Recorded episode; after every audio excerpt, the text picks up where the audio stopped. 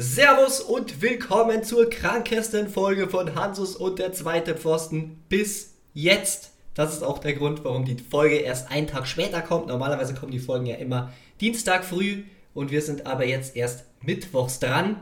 Das hat den Grund, dass wir beide ein bisschen angeschlagen sind. Ich würde sagen, der Leon sogar noch mehr als ich. Oder wie geht's dir jetzt mittlerweile? Ja, also inzwischen, es wird besser. Hallo erstmal. Ich habe die letzten zwei Tage ein bisschen mit Fieber gekämpft und dementsprechend, vielleicht hört man es ja auch an meiner Stimme, die ist etwas beschlagen. Ging es mir nicht ganz so gut und ja, deswegen hat es mit der Aufnahme Sonntag bzw. Montag nicht funktioniert. Ja, und ich habe mich auch so ein bisschen wahrscheinlich bei dir angesteckt. Also ist jetzt so meine Vermutung, könnte sein. Wir haben nämlich am Sonntag noch mein Setup zusammengebaut, habe ich auf Instagram gezeigt, das haben bestimmt ein paar von euch gesehen. Das ist jetzt auf einem besseren Stand als vorher definitiv, aber es gibt immer noch einen weiten Weg zu gehen. Wir wollen ja aber nicht über Setups reden, sondern über Fußball. Und da waren wir eigentlich am Wochenende jetzt so relativ erfolgreich. Ja, wir waren relativ erfolgreich, zumindest bei einem von beiden Erlebnissen, die wir miteinander geteilt haben. Ich meine, wir wollen ja gar nicht auf das äh, Spiel danach eingehen. Also wir haben zweimal gespielt am Samstag direkt, also hintereinander. Auf das zweite Spiel wollen wir gar nicht eingehen. Ähm, da waren wir nicht so wahnsinnig erfolgreich. Und beim ersten Spiel da hatten wir unser letztes Vorbereitungsspiel, also sozusagen der, der finale Test oder die finale Probe, bevor die Saison wieder losgeht. Und ja, der war vom Setup her, um da zu bleiben, eigentlich relativ gut arrangiert, weil das war auch eine Mannschaft aus der Bezirksliga, aus der anderen Bezirksliga und die hatten relativ ähnliche Situationen wie wir. Also ich glaube, die haben ein Spiel weniger, aber wenn sie das gewinnen würden, wären sie Dritter oder Vierter, glaube ich. Und dementsprechend sind die auf einer ähnlichen Position oder auf einer ähnlichen Platzierung wie wir. Und von daher passt es eigentlich ganz gut oder hat es ganz gut gepasst. Das Spiel, was wir an dem Tag danach hatten, war wohlgemerkt ein Futsalspiel und es war in Nürnberg. Das heißt, wir haben erst in Regensburg gespielt, dann sind wir direkt nach dem Spiel nach Nürnberg rübergefahren, um da komplett gottlos abgeschlachtet zu werden. Aber wie gesagt, darüber reden wir nicht. Wir fokussieren uns auf das Fußballspiel, wobei ihr uns auch gerne Feedback geben könnt, so über Spotify wieder, ob ihr vielleicht ein bisschen mehr auch so Futsal hören wollt. Generell vielen Dank für die vielen, vielen Fragen und die vielen Anmerkungen und Einreichungen. Wir haben ja mittlerweile echt so eine kleine Community aufgebaut und das ist echt sehr, sehr nice. Jetzt habe ich ein bisschen den Faden verloren. Du hast gerade gemeint, ich spiele Bezirksliga, ne? Genau. Genau. Und deshalb ist es so ein, so ein guter Test, sage ich jetzt mal. Denn die sind auch so im Mittelfeld auf einem ähnlichen Niveau wie wir. Und wir haben mit 5 zu 2 gewonnen. Richtig. Wir haben 5 zu 2 gewonnen, wobei man sagen muss, dass die meisten Tore eigentlich gefühlt innerhalb von 10 Minuten von dem Spiel gefallen sind, die ein bisschen wild waren. Aber ich glaube, wir fangen einfach mal von vorne an. Ähm, wir haben natürlich wieder daheim gespielt, wie im Winter üblich, auf unserem Kunstrasen. Fast schon Running Gag auf dem kleinen, engen Kunstrasen, auf dem wir wieder gespielt haben. Und ja, das Spiel war in der ersten Halbzeit ja recht eng. Also wir sind mit 1 zu 0 in die Halbzeit durch ein Tor vom äh, Luki Saradev. Ähm, das, hat er, das hat er sehr, sehr gut gemacht, aber ansonsten war die erste Halbzeit ja ein bisschen, bisschen schwierig. Ich weiß nicht, wie es du empfunden hast. Wir haben beide von Anfang an gespielt, wir haben beide 90 Minuten gespielt. Ähm, aber in der ersten Halbzeit haben wir schon ein paar gute Chancen gehabt. Die Gegner eigentlich nicht wirklich, also wir standen defensiv echt richtig gut, aber es war trotzdem etwas Stückwerk. Also war jetzt nicht so, dass beide Mannschaften irgendwie lange Ballbesitzphasen hatten oder so. Das war eigentlich eher ja, drei, vier Stationen und dann wieder Ballverlust und dann wieder drei, vier Stationen vom Gegner und dann wieder ein Ballverlust. Es war ein sehr intensives und hektisches Spiel, was wahrscheinlich auch daran liegt, dass beide Mannschaften gepresst haben. Wir sind draufgerannt wie nochmal was, haben versucht, die unter Druck zu setzen. Beim ersten Tor möchte ich auch anmerken, den habe ich vorbereitet, auch wenn man es nicht glaubt, das war mit Absicht. Das war so von links so ein Ball in den 16er rein und den habe ich dann so abgelegt zum Luki und der hat dann, glaube ich, noch so den, sich den Ball auf links gelegt und hat dann ins lange Eck so flach reingeschossen. Das war das 1 zu 0. Ähm, ja, du hast recht, erste Halbzeit war ein bisschen, bisschen Chaos. In der zweiten Halbzeit war es schon auch immer noch so eigentlich. Also da hat sich nicht so viel getan. Es ist einfach so auf diesem kleinen Platz, wenn du da drauf läufst, dann ist es sehr, sehr schwer, den Ball länger zu halten und du musst irgendwann die lange Option suchen. Und das ist eigentlich auch ein ganz interessanter Fakt so nebenbei. Das erste Saisonspiel, was ja jetzt dann am Sonntag ansteht, das spielen wir, also wenn es stattfindet, hängt auch noch vom Wetter ab. Wenn letztes Wochenende wären ja auch schon Spiele gewesen, die sind fast alle ausgefallen. Ich glaube sogar wirklich alle ausgefallen von den Spielen wegen dem Wetter. Wenn das Wetter jetzt schlecht wird, dann wird das Spiel auch wieder ausfallen. Worauf will ich hinaus? Wir spielen da auf einem Rasenplatz, auf einem größeren Rasenplatz. Ja, das ist, ähm, ich meine, ich spiele jetzt ja noch ein bisschen länger beim SC als du und es ist wirklich jedes Jahr das gleiche eigentlich, dass wir in der Wintervorbereitung vor allem die Testspiele echt immer richtig gut machen. Ich meine, das war jetzt dieses Jahr vielleicht nicht unbedingt der Fall, aber normalerweise sind wir in den Testspielen immer richtig gut. Und wenn wir dann das erste Spiel daheim haben, läuft das auch noch gut. Aber das erste Spiel auf einem normalen Rasen, sage ich mal, ähm, das ist meistens eine Katastrophe gewesen. Also da wurden wir echt ein paar Mal auch voll abgeschossen.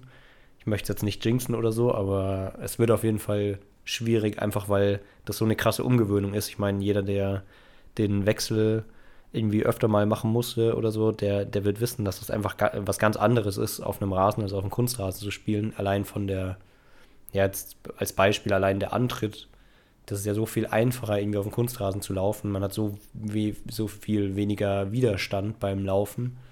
Und dann im Vergleich jetzt nur, wie schwer einem das Laufen fällt, ist das auf dem Rasen schon viel, viel schwieriger. Und man muss natürlich sagen, dass wir auf schlechten Rasenplätzen spielen. Kann man davon ausgehen, zu der Jahreszeit Amateurfußball, die Plätze sind in keinem guten Zustand, der Ball verspringt. Du kannst einfach nicht damit rechnen, dass der Ball jedes Mal gleich kommt, wie er dann doch meistens auf dem Kunstrasen zu dir kommt. Also es ist eine riesen Umgewöhnung und auch nicht unbedingt ein Vorteil, sage ich jetzt mal, für die ersten Spiele, die wir auswärts spielen. Für die Heimspiele ist es dann definitiv wiederum ein Vorteil, kann man von ausgehen, dass wir da einfach unseren Platz gewöhnt sind. Aber es ist jetzt leider der Fall, dass wir das erste Auswärts spielen. Eigentlich wollten wir den Spielverlauf doch so ein bisschen zusammenfassen. Also 1 zu 0, das hatten wir. Und dann stand es aber, glaube ich, 1 zu 1 danach, oder? Es müsste 1 zu 1 gestanden haben, ja. Ich kann mich aber tatsächlich an das Gegentor jetzt gar nicht so genau erinnern. Da müsstest du mir auf die Sprünge helfen. Das war, glaube ich, der Fehler. Doch, doch, das war ein, es war ein langer Ball über unsere linke Defensivseite und unser Innenverteidiger schlägt so ein bisschen am Ball vorbei. Also er wird so leicht, ja, leicht genau. gerempelt und schlägt am Ball so mehr oder weniger vorbei. Und dann wird der Ball in die Mitte gespielt und eingeschoben. Es war eigentlich mehr oder weniger aus dem Nix. Ich meine, ich habe es vorhin schon mal gesagt, die hatten jetzt nicht die großen Chancen in der ersten und in der zweiten Halbzeit.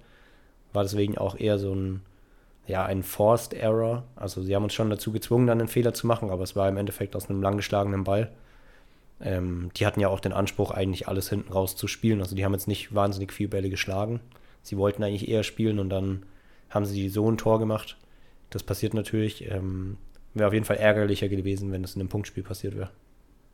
Ja, dann stand es 1 zu 1 und nach der Pause. Ich meine, ist auch jetzt gar nicht so wichtig, ob wir das jetzt so genau zusammenkriegen. Es war ja auch nur ein Testspiel, es ist jetzt schon ein paar Tage her.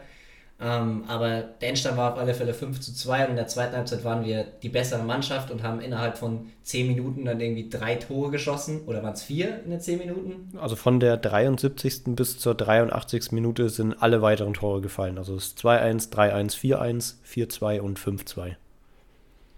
Okay, aber dann sind wir auch nicht mit einem 1 zu 1 in die Pause gegangen, sondern mit einem 1 zu 0 sogar. Also genau, wir sind mit 1 0 in die Pause und das 1 zu 1 in der zweiten Halbzeit gefallen.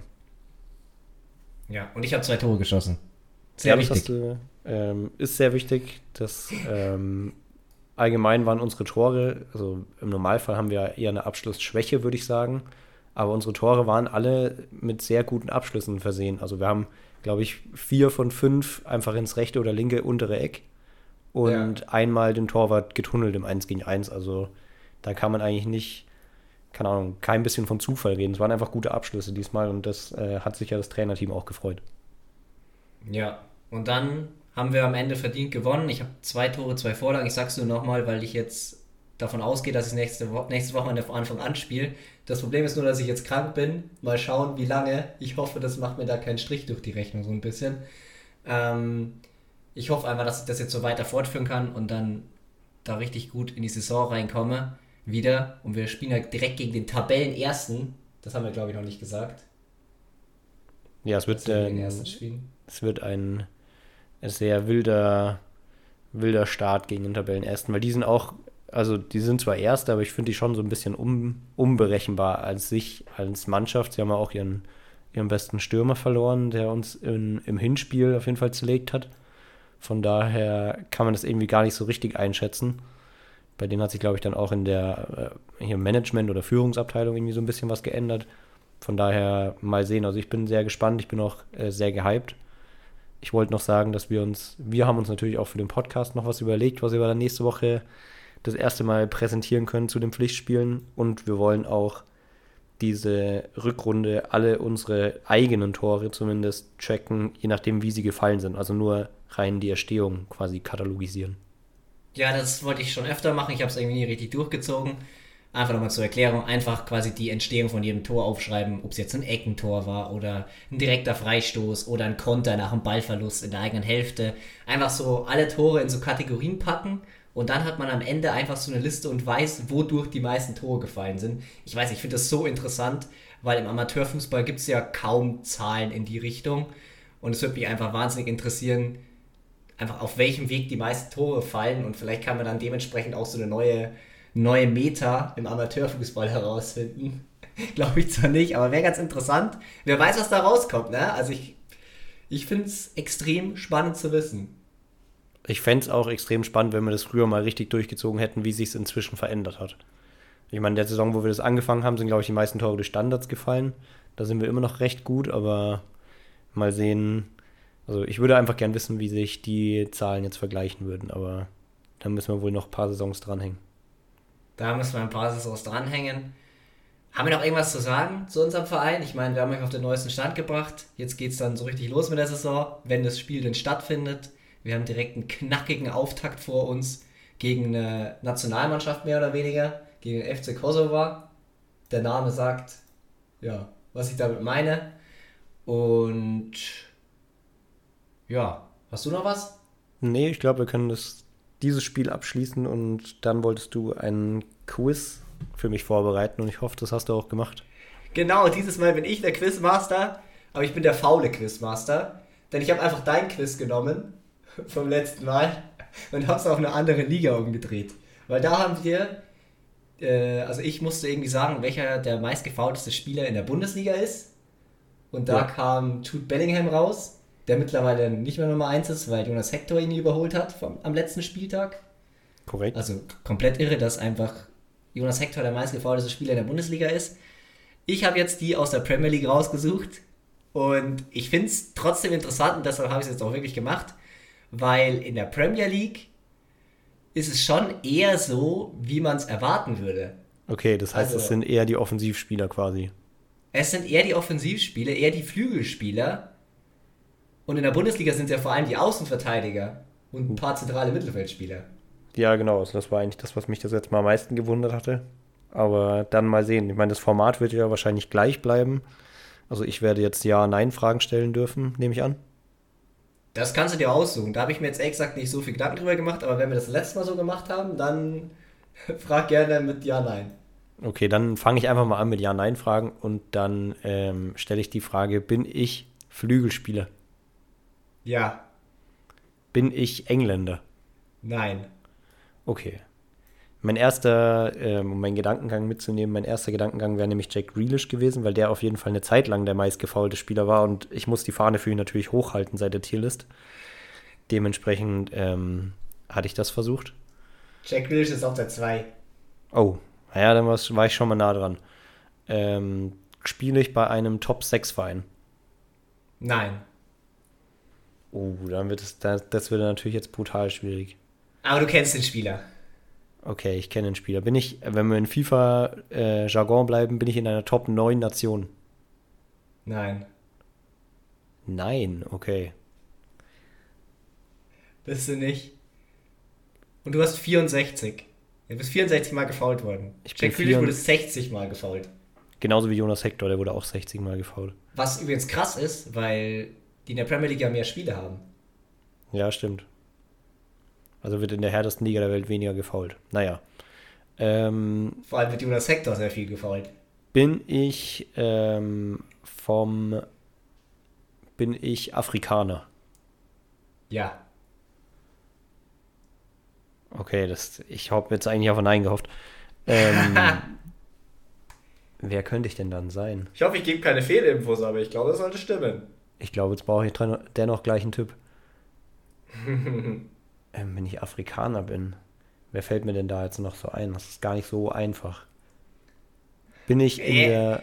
Also bei der Nation ist es so ein bisschen, bisschen schwierig, aber wenn ich jetzt den Tipp gebe, dann weiß es sofort. Okay, ich glaube, du überschätzt mein Premier League-Wissen. Ähm, ich mache mir mal die Tabelle auf. Ich meine, das wird ja noch erlaubt sein. Ah, ich glaube, ich bin Wilfried Zaha. Ja. Oh, es war. Und er ist ja schon auch irgendwie Engländer, also zumindest in FIFA war er mal Engländer. Echt? Oh ne, das wusste ich nicht. Also für mich ist das Aber schon ich- immer Elfenbein, also Ivo. Ja, genau. Ja. Ähm, Und der hat 64 Fouls. Ja, also krass. er Da, hätte man, hätte man vielleicht auch eher drauf kommen können. Aber es ist dennoch schwierig.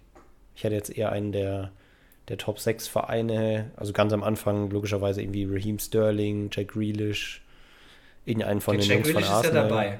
Ja, Sterling genau. ist nicht dabei. Von Arsenal ist jemand dabei. Wer denkst du, ist von Arsenal dabei? Ja, Auf ent- der ent- 8. entweder Bukayo Saka oder Martinelli. Ja, Saka ist auf der 8. Mit 45.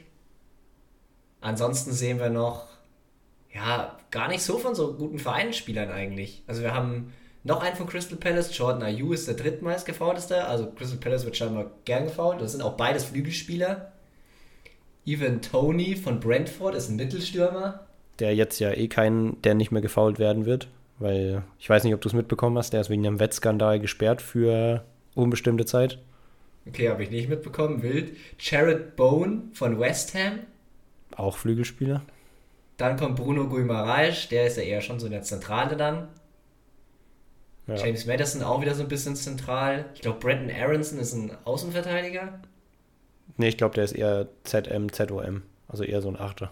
Ah, okay. Also es sind schon auch ein paar zentrale Spieler mit drin, aber gerade so die ersten vier sind nur Offensivspieler. Ja, Anderes krass. in der Bundesliga. ja, da war ja wirklich eigentlich kein Offensivspieler dabei. Ja, warum ist das so? Also falls es jemand weiß, schreibt es uns gerne auf Spotify, wieder in diesen Feedback-Bereich da. Den machen wir wieder rein.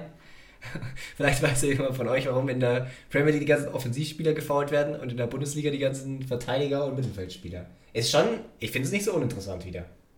Nee, finde ich auf jeden Fall auch interessant. Meine erste Theorie wäre jetzt quasi der, der, weil die Bundesliga ja so eine Pressing-Liga ist, dass die einfach so viele Fouls erzeugen, weil im Pressing ist ja schon wichtig, dass du mal ein cleveres Foul ziehst, wenn du nicht an den Ball kommst. Ja, oder umgekehrt, dass du unter Druck gesetzt wirst und deshalb gefault wirst. Ja, genau. Ja, das, das auch wieder, logischerweise. Bei Jonas Hector hat, muss viel den Ball haben, wenn die von hinten aufbauen und dann wird er angespielt, stellen Körper rein und wird irgendwie gefault. Und so lösen dann die Drucksituation so ein bisschen. Genau. Das könnte sein. Ich denke, damit Das kann man das nächste Thema, zumachen. ja, das nächste Thema auf der Liste ist, ist jetzt schon eine Woche her, aber wir wollen trotzdem drüber reden. Und es ist auch immer noch brandheiß, brandaktuell. Bayern gegen Paris Saint-Germain, man kann da einfach so viel drüber reden. Und wir wollen es einleiten mit einer Frage vom Marco, hat er auch über Spotify gestellt. Und er meinte, was hat eigentlich Messi gemacht? Weil wir meinten ja in der letzten Folge noch, dass er der beste Spieler aller Zeiten ist was, warum hat, was, also wenn er so unglaubliche Fähigkeiten hat, ist jetzt die Frage von Marco, wie gesagt, nicht von mir, wenn er so unglaubliche Fähigkeiten hat, warum kam da nichts? Ja, dann geht Ja. die Frage wohl an mich. Ähm, Ja. äh, Auch wenn sie nicht von dir kommt. Ähm, ja, woran lag das? Es lag ja vor allem daran, dass die Aufgabe von Leon Goretzka war, ihn immer, wenn er sich zurückfallen lässt, einfach wegzuräumen erstmal. Also ganz, ganz hart gesprochen. Da gab es ja schon einige, einige Male, wo er irgendwie aufgedreht hat und dann Leon Goretzka direkt im höchsten Tempo ankommt und probiert, ihn irgendwie umzuräumen. Aber äh, ja, ganz so einfach kann man es natürlich auch wieder nicht runterbrechen. Ja, aber das ist genau die Zweikampfführer, die du da brauchst. So dieses Grenzwertige, weil er hat ihn ja oft auch nicht gefault. Oder der Schiri hat weiterlaufen lassen. Weil er immer so diesen schmalen Grat sich bewegt hat zwischen faul und nicht faul. Er ist jetzt auch nicht überhart auf die Beine gegangen, sondern hat ihn halt körperlich einfach bearbeitet. Ja, es waren, also es waren wenig wirkliche Fouls dabei und auch definitiv kein schlimmes. Ich glaube, Leon Goretzka hat ja auch keine gelbe Karte bekommen oder so in dem Spiel, die er sicher dann auch ähm, locker mal hätte abholen können. Aber ja, das ist einfach äh, clever und funktioniert, glaube ich, relativ gut. Auch wenn man, ja, vor allem, wenn man bedenkt, dass bei PSG ja gerade diese Verbindung zwischen Mittelfeld und Angriff irgendwie so eine Problemzone war, weil sie da einfach nicht die Qualität auf dem Platz hatten in dem Spiel. Und so konnte man die, die Jungs vorne, die ja so unglaublich gut sind, eigentlich relativ gut abkappen. Das haben sie wirklich sehr, sehr stark gemacht und vor allem muss man da eigentlich jeden Bayern-Spieler in der Abwehr hervorheben. Also ich fand ansonsten war es gar keine so krasse Performance von den Offensivspielern, weil oft die Angriffe nicht so perfekt ausgespielt wurden, weil sie ja doch eigentlich viele Räume ergeben haben. Aber vor allem Delicht, Upamecano, Stanisic und Davies haben eigentlich alle Note 1 verdient. Ja, die waren, die waren alle sehr, sehr gut. Also ich würde auch noch Goretzka tatsächlich damit reinnehmen. Normalerweise ist der ja ein bisschen weiter weiter vorgeschoben als Kimmich, aber ich finde gerade in dem Spiel hat er das eigentlich echt relativ oft ziemlich tief gespielt und gerade in, in der Defensivarbeit dann auch noch richtig viel abgeräumt. Ich meine, wenn man jetzt eigentlich darauf eingehen, äh, eingehe, was Bayern mit den Chancen gemacht hat, man muss ja trotzdem auch sagen, dass in der ersten Halbzeit das jetzt auch keine Mega-Performance von, von beiden Teams waren. Also es waren jetzt nicht waren die, die krassen Torchancen bis auf die auf dieses Sommerdribbling, das er da angesetzt hat. Und das hätte man da offensiv schon wesentlich besser spielen können. Das kam ja eigentlich erst in der zweiten Halbzeit und vor allem dann hinten raus, als PSG dann, ja, ich würde, würde gar nicht mal sagen, dass die aufgemacht haben, sondern ich würde wirklich sagen, dass die so ein bisschen aufgegeben hatten. Weil da kam dann wirklich nicht mehr viel. Und wenn man die noch besser abspielt, dann kann man die natürlich auch so ein bisschen abschießen noch. Also ich glaube, da hat sich Julian Nagelsmann bis zum 2-0 schon richtig krass geärgert, dass die Chancen nicht so wirklich genutzt worden sind. Da bin ich aber beim Zuschauen auch so ein bisschen nervös geworden. Weil es kann halt trotzdem nur dieser eine Moment kommen, wie zum Beispiel die Kopfbälle von Ramos, wenn da mal einer reinrutscht. Die sind auch manchmal einfach ganz schwer zu verteidigen, so eine Ecke. Wenn die perfekt kommt, der Spieler perfekt hochspringt, Ramos generell kopfballstark ist. Wenn er ihn reinsetzt, dann ist es nochmal ein ganz, ganz anderes Spiel. Dann steht es 1 zu 1 und wer weiß, was dann noch passiert, weil sich dann einfach im Kopf einfach alles dreht und der FC Bayern steht, die Spieler dann auch ein bisschen ängstlicher werden und so weiter. Von daher kann man da auch sehr froh sein, dass es nicht passiert ist. Ich fand Kimmich auch stark muss ich noch sagen. Also vielleicht in dem einzelnen Spiel hat, hat er nicht so rausgestochen, aber im Hinspiel war er sehr, sehr gut. Und generell fand ich ihn defensiv in beiden Spielen herausragend im Vergleich zu dem, was er sonst macht. wo man ja immer sagt, so er hat defensiv Schwächen. Das ist mir aufgefallen. Ja, mir ist vor allem aufgefallen, dass er einfach an sich viel mehr Platz hatte, weil er halt gar nicht so angelaufen worden ist wie in der, in der Bundesliga normal, normalerweise. Also in der Bundesliga ist es ja wirklich teilweise so, dass er einen Manndecker hat oder von beiden Stürmern quasi in dieser Pendelbewegung im Scheibenwischer Mann gedeckt wird. Und PSG hat ihn da einfach machen lassen und da kann er natürlich seine spielerischen Fähigkeiten noch viel besser zur Geltung bringen. Und dann wurde es am Ende ein sehr, sehr verdienter Sieg und ein sehr, sehr verdientes Weiterkommen vom FC Bayern. Du hast gesagt, PSG hat aufgegeben. Also ich würde sagen, das liegt halt auch einfach an den Verletzungen. Wenn dir so wichtige Spieler wegbrechen und du dann so viele 17, 18, 19-Jährige einwechselst, dann ist es klar und ist damit zu rechnen, dass du nicht mehr so diesen Druck nach vorne entfalten kannst. Und das muss man einfach nur mal vergleichen. PSG gibt so viel für ihre Spieler aus, die zahlen so unnormale Gehälter. Wobei, da habe ich mir die Gehälter mal angeschaut und sie zahlen eigentlich nur Neymar, Messi und Mbappé krasse Gehälter. Und der Rest ist eigentlich relativ gut zu vergleichen mit den Bayern-Gehältern so, von den Zahlen her. Die Frage ist da natürlich wieder so mit Netto und Brutto, wie das dann genau steuerlich dann wieder verrechnet wird. Aber so im Allgemeinen ist es relativ nah dran. Aber bei Bayern kommen halt Gnabry, Sané, Cancelo, also lauter Spieler rein, die Weltklasse sind oder mal Weltklasse waren. Und bei PSG kommen halt 18- und 19-jährige Talente rein. Ja, und sogar der, der 16-jährige Sair Emery, oder ich glaube, könnte sein, dass ich den Namen jetzt gebutschert habe, aber ich glaube, die Hörer wissen, wer gemeint ist. Der hat mir trotzdem recht gut gefallen. Also den würde ich noch so ein bisschen rausheben wollen. Also den fand ich echt gut. Den fand ich auch im Hinspiel schon gut. Da hat er ja von Anfang an gespielt. Ähm, aber er ist natürlich im Vergleich zu dem zur Bayern Bank überhaupt, also das kann man überhaupt nicht vergleichen. Ich meine, du hast jetzt noch Manet rausgelassen, der ähm, bei jedem anderen Verein, gut, es war verletzt, aber der normalerweise ja immer und überall von Anfang an spielen würde, der jetzt da auch noch von der Bank kam. Den fünften Einwechselspieler bringe ich jetzt, glaube ich, nicht mehr zusammen. Aber ja, er war definitiv auch noch sehr, sehr gut im Vergleich zu dem, was ähm, PSG dann bringen konnte oder gebracht hat. Ich meine, die hatten ja auch das Pech, dass sich Marquinhos in der ersten Halbzeit schon verletzt hat und der dann ausgewechselt werden musste. Und der Spieler, der dafür eingewechselt worden ist, das war ja Nordi Mukiele, wurde auch direkt wieder ausgewechselt.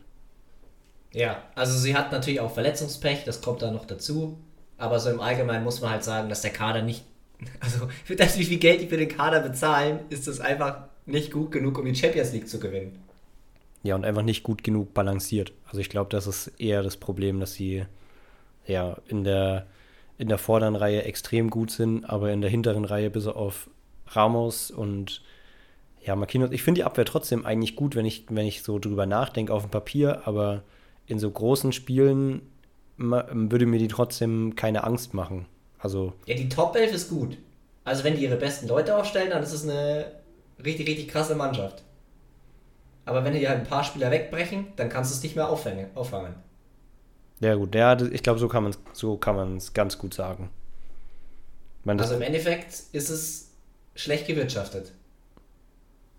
Ja, vor allem, wenn man es jetzt mit Bayern vergleicht. Aber der Vergleich war natürlich ganz krass. Ich meine, man muss dazu auch sagen, dass bei Bayern so ein Cancelo kannst du halt nur einwechseln, wenn du Stanisic von Anfang an spielen lässt. Und wenn Bayern jetzt Stanisic eingewechselt hätte, dann wäre die Erzählung ja auch gleich eine andere. Dann hätte ja niemand gesagt, oh, Bayern wechselt Stanisic noch ein.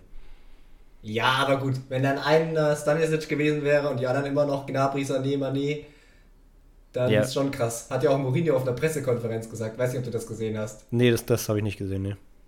Sollte man sich anschauen. Fand ich ganz witzig, dass er nochmal selbst so gesagt hat, dass er gerne solche Spiele einwechseln würde wie der FC Bayern. Okay, krass. Ja, Mourinho hat eh einen, einen guten Geschmack, von daher passt. Von daher passt. Ja, war es das vom FC Bayern? Ich meine, wir reden eh häufig und oft über den FC Bayern, aber es war jetzt einfach so ein Thema, was noch gebrannt hat auf der Zunge, wo man noch ein bisschen drüber reden wollte. Hast du noch was dazu so? Zum FC Bayern habe ich nichts mehr, aber ich könnte überleiten in die, in die erste Frage, die wir haben. Ich meine, wir reden ja eh gerade ja. über die Champions League. Und ähm, bevor wir die Frage beantworten, würde ich dir gerne noch eine Frage vorne reinstellen. Und das ist, wen wünschst du dir denn im Viertelfinale jetzt? Also es sind noch als nicht alle Mannschaften bestätigt, aber als Bayern-Gegner im Viertelfinale. Boah, ich hätte schon gern lieber ein leichteres Los. Ja, aber was ist denn leicht? Also ich habe mir das, ich habe mir das mal angeguckt und bin zu dem Entschluss gekommen, dass eigentlich wenig Mannschaften aktuell leicht sind. Ja, gut, dafür ist ja Champions League Viertelfinale. Also geschenkt kriegst du nichts, aber es gibt schon so ein paar Gegner, die ich deutlich lieber hätte als andere. Also ich kann ja sagen, was die nächste Frage ist und die ist, was ist eure Vermutung, wer in das Champions League Finale kommen wird von Dario, also vom Dario und ähm, also die Teams, die ich halt vermute, und das sind auch genau die, die ich nicht haben will, sind halt zum einen natürlich Bayern, gut, die, die kriegen wir nicht als Gegner, das ist klar, äh, aber eben Real Madrid, Napoli, City. Das sind die drei Vereine, die ich sag, die der stärkste Konkurrent sind für den FC Bayern. Trotzdem würde ich sagen, FC Bayern aktuell Top-Favorit auf die Champions League, zumindest aus meiner Sicht, auch wenn es natürlich extrem knapp äh, ist, weil wenn du gegen Real Madrid zum Beispiel spielst, da weißt du nie, was passiert. Also ich hoffe nicht, dass Real wird. Ich hoffe nicht, dass es äh, Napoli oder City wird. Wobei bei City hätte ich jetzt auch irgendwie keine so großen Bauchschmerzen. Aber ich meine, wer bleibt denn dann noch? Sporting ähm, bleibt? Benfica, Chelsea. Ja, ich habe Benfica gemeint, nicht Sporting. Genau, und dann eben Leipzig City, Inter Porto, Liverpool Real und Frankfurt Neapel. Aber da sind die meisten ja relativ klar. Also, ich also nicht, vor Chelsea habe ich keine Frankfurt Angst. Noch machen.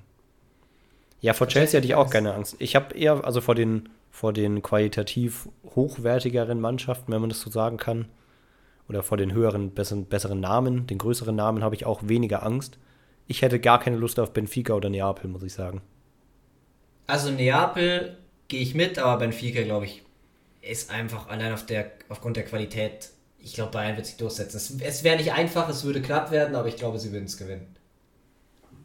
Ja, in der Vergangenheit ähm, fand ich aber, dass gerade in in den Spielen gegen die vielleicht nicht so krassen Gegner. Ich meine, man hat letztes Jahr gegen Villarreal ja auch gemacht. Im Endeffekt, wahrscheinlich war das dann auch wieder die Lehre, die es gebraucht hat, aber da haben sie sich schon öfter mal nicht so gut angestellt und sich irgendwie überrumpeln lassen von einem sehr tiefen Block, der hat, manchmal gepresst hat. Hat Bayern nicht schon öfter in der Gruppenphase jetzt die letzten Jahre gegen Benfica gespielt? Doch, doch, da, da waren einige Spiele. Da hat doch immer Renato Sanchez getroffen. Ja, das kann sein. Ich glaube, dass er immer, also zumindest auswärts. Und generell hat Bayern, glaube ich, immer die richtig zerlegt. Zumindest in den Auswärtsspielen.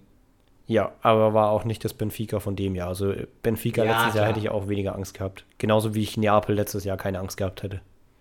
Ja. Aber damit habe ich die Frage auch eigentlich schon beantwortet, die erste, die wir eben haben, mit der Vermutung, wer ins UCL-Finale kommt. Wobei ich mich wahrscheinlich auf zwei Teams dann festlegen sollte. Wer besser? Das sage ich Bayern und Napoli. also Napoli finde ich wirklich völlig verrückt. Also ich meine, es wäre natürlich richtig geil, aber ich, ich, ich kann es irgendwie überhaupt nicht glauben. Also ich sage tatsächlich, dass es Bayern und Real Madrid werden. Ja, ich habe auch kurz drüber nachgedacht, weil das so die offensichtlichste Antwort ist, aber es wäre vom Feeling schon nochmal deutlich nicer, wenn es Napoli schafft. Die nächste Frage ist vom Mattis und der möchte wissen, unter welchem Trainer wir gerne mal spielen würden. Ich glaube, da haben wir beide relativ ähnliche Antwort. Ja, also die offensichtliche Antwort ist Pep Guardiola. Ich fände es aber auch ganz interessant, unter Christian Streich mal zu spielen. Ja, also ich glaube, äh, bei Streich fühlst du, fühlst du dich auf jeden Fall wohler, vor allem wenn es läuft. Ich meine, der ist ja dann eher wie so, ein, wie so ein Freund oder so ein Vater für dich. Es gibt echt viele Trainer. Ich würde auch gerne unter Julian Nagelsmann mal spielen. Ja. Ich glaube, es wäre auch mal interessant, mit Jose Mourinho zu arbeiten, logischerweise, weil für den ist das ja nochmal ganz anders. Also der macht das ja nochmal ganz anders. Aber die erste Antwort, die mir in den Kopf schießt, wäre natürlich Pep Guardiola. Und weißt du, wer mir noch jetzt in den Sinn kommt? Ist ein bisschen random, aber Lothar Matthäus. Ich meine, der ist jetzt schon ewig kein Trainer mehr. Aber man bekommt trotzdem sau viel von ihm mit, weil er ja immer Experte ist und die ganze Zeit in den sozialen Medien aktiv ist und Sky verbreitet, was er sagt. Ich fände es irgendwie mal interessant, was der einem so mitgeben würde. Das wäre natürlich interessant, aber ich glaube, er wäre interessanter als so ein Einzelcoach oder so ein nochmal Offensivtrainer oder sowas als, als ähm, Team, Teamcoach.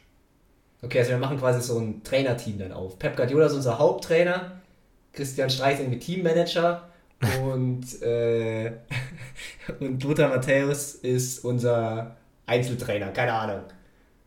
Ja, Lothar Matthäus macht die Skill Challenges und die Brötchen. Genau.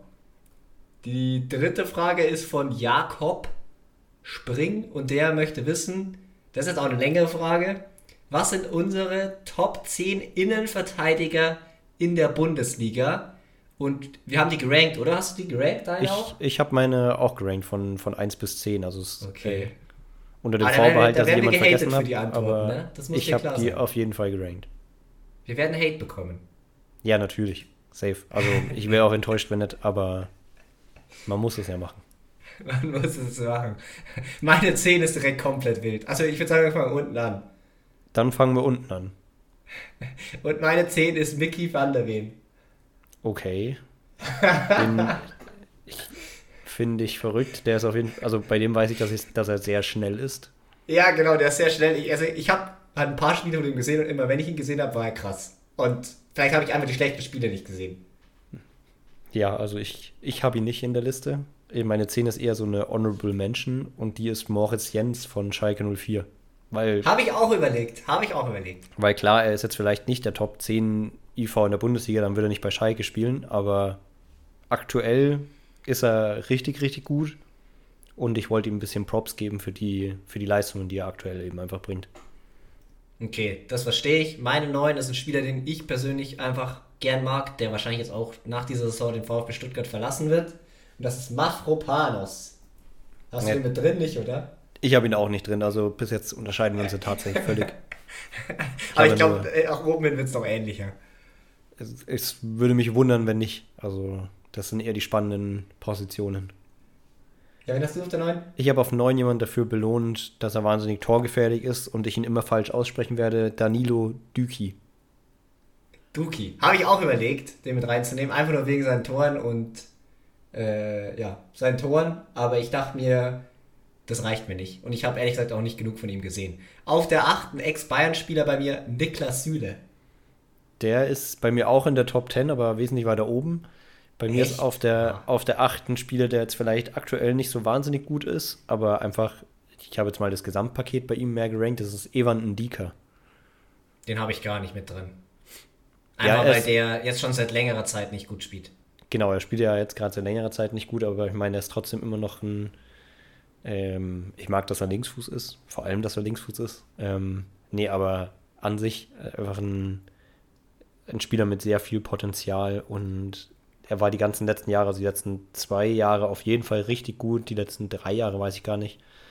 Da kann ich mich jetzt nicht wirklich dran erinnern, aber nur diese Saison ist er nicht so wahnsinnig gut, aber ich habe ihn dennoch als sehr, sehr guten Innenverteidiger auf der Liste. Meine 7 ist Knoche. Hast du den mit drin bei dir? Meine 7 ist Robin Knoche. Stich. Let's go! Ich wollte, ähm, ich hatte Danilo Döki oder Duki drin, ähm, um Union Berlin zu, äh, zu wertschätzen. Und dann ist mir eingefallen, dass ich Robin Knoche gar nicht genannt habe. Und den habe ich dann auch noch mit rein. Okay, also du hast zwei Spieler von Union in der Liste. Ich kann jetzt schon sagen, ich habe nur einen drin. Denn als nächstes kommen bei mir einfach zwei Spieler von Leipzig nacheinander.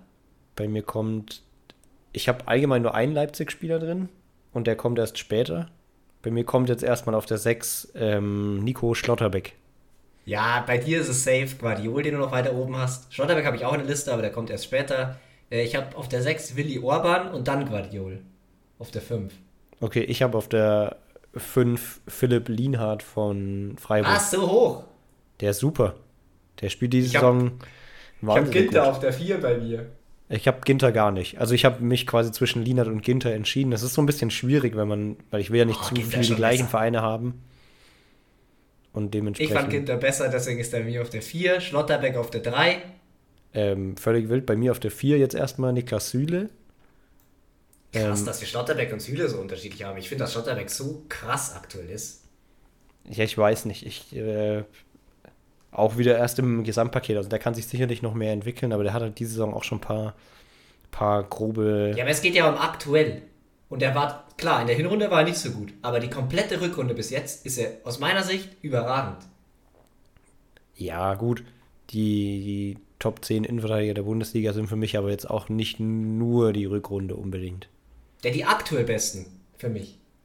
Dann würden. Nicht denen, die, die wirklich das höchste FIFA-Rating geben würde, sondern die, die aktuell am besten sind. Dann würde ich die vielleicht so ein bisschen umranken, aber ich bleib dabei. Ich, ich habe Süle trotzdem leicht über Schlotterbeck. Ich glaube, er ist halt auch der weniger, der ist nicht so glitzernd, sage ich jetzt mal. Also der ist jetzt nicht der, der verrückte Sachen macht und Schlotterbeck macht ja schon ab und zu mal so einen Ausflug nach vorne. Macht er Ja, auch ist genau seine Tore. Spielweise, aber Süle ist schon dribbelstärker. Es ist Sylinho, vergiss das nicht. Ja, bei Bayern war es Solinho, aber den habe ich jetzt bei Dortmund recht selten gesehen. Vor allem seitdem sie ihre Außenverteidigerpositionen im Griff haben. Aber bist du jetzt bei der 4 oder bei der 3 angekommen bei dir? Ähm, meine 4 war Süle, meine 3 ist Guardiol. Okay, ja, dann haben wir aber die gleichen ersten zwei. Ja, und das geht auch nicht anders. Also ich wollte es gar nicht machen, weil es einfach wieder doof kommt, aber es müssen Upamecano und Delikt sein. Und auch in der Ja. Reihenfolge. Also hast du Upamecano auf der 1? Nee, auf der 2. Gerade ist er auf der 2. Okay, ja, habe ich auch. Also da habe ich, da, da ist quasi Recency Bias. Ich meine, das ist natürlich schwer. Es ist irgendwie der eine Abwehrchef und der andere der, der beste lange Passspieler oder allgemein progressive Passspieler in der, in der Liga. Ich glaube sogar in ganz Europa inzwischen. Also ich würde sagen, was das Komplettpaket angeht, ist Upamecano besser. Vermutlich, vermutlich schon, aber ich glaube, wichtiger aktuell ist Delikt. Ja, so als reiner Verteidiger ist der Licht der bessere Spieler aktuell. Und das waren unsere Top 10. Schreibt mal wahnsinnig gerne eure rein, würde ich, ja, würde ich mich sehr drüber freuen, würde mich sehr interessieren, wenn ihr da so noch mit reinpackt und äh, hatet uns nicht allzu sehr, denn äh, dann würdet ihr nicht erfahren, was wir jetzt noch am liebsten essen. Die letzte Frage ist von Tim und er fragt, Pizza oder Pommes? Und ich glaube persönlich, dass die Frage schlecht gestellt ist, weil es kann nur Pizza sein. Ich Ja, sage nein also zu sogar für Pommes. mich. In der Diskussion nein zu Pommes. Weil Pommes ist Also eine Pommes Beilage, Pizza ist ein gut. richtiges Essen. Ja, also ich vertrage ja kein Gluten, deswegen kann ich keine normale Pizza essen und trotzdem ranke ich Pizza deutlich über Pommes. Es gibt zum Glück ja glutenfreie Pizza und Pizza ist, ist krass, weil man kann, wobei Pommes kann man auch viele Sachen machen. Das ist halt in Deutschland nicht so typisch, das macht man vor allem in Belgien oder so. so man kann schon auch richtig krank geile Sachen mit Pommes machen, aber bei Pizza ist es irgendwie, da gibt es so viele Optionen. Pizza ist ja nicht gleich Pizza. Ja, aber die, die beste Pizza, die es gibt, ist trotzdem eine Napolitaner Pizza mit schön viel Tomatensauce und einfach nur ein bisschen Büffelmozzarella drauf. Also gar nichts Verrücktes, nicht zu viel Belag. Ganz Weiß einfach, ich nicht. Sehe ich aber von hoher Qualität. Das sehe ich anders, aber vielleicht bin ich auch einfach nicht Pizza erfahren genug, weil ich immer nur die glutenfreien fressen kann und dann ist die Auswahl nicht mehr so groß. Aber also Pommes esse ich halt gefühlt auch dreimal in der Woche im Vereinsheim. Da habe ich mich abgegessen davon. Aber ich glaube, von Pizza kann man sich auch nicht so schnell abessen wie von Pommes. Ich glaube tatsächlich, dass im allgemeinen Ranking meiner Lieblingsgerichte die Pizza auf 1 kommt. Von daher, wie kann ich das mit einer Okay. Beilage Ja, wie Pommes vergleichen? Das ist wie wenn du jetzt Bayern gegen, keine Ahnung, Dortmund ragst. Ja, aus aber- deiner Sicht. Genau. Also es ist, es ist völlig unfair. Ich kann es ich kann's nicht anders beantworten. Also ich bin komplett biased. Okay, dann Fazit quasi, Borussia Dortmund ist eine Pommes. Äh, und dann sind wir raus für heute. Außer du hast noch was, Leon? Hast du was Hm. ganz Wichtiges? Borussia Dortmund ohne Salz. Ohne Salz. Danke fürs Zuhören. Lasst Feedback da, vergesst nicht. Bis zum nächsten Mal. Ciao, ciao. Ciao.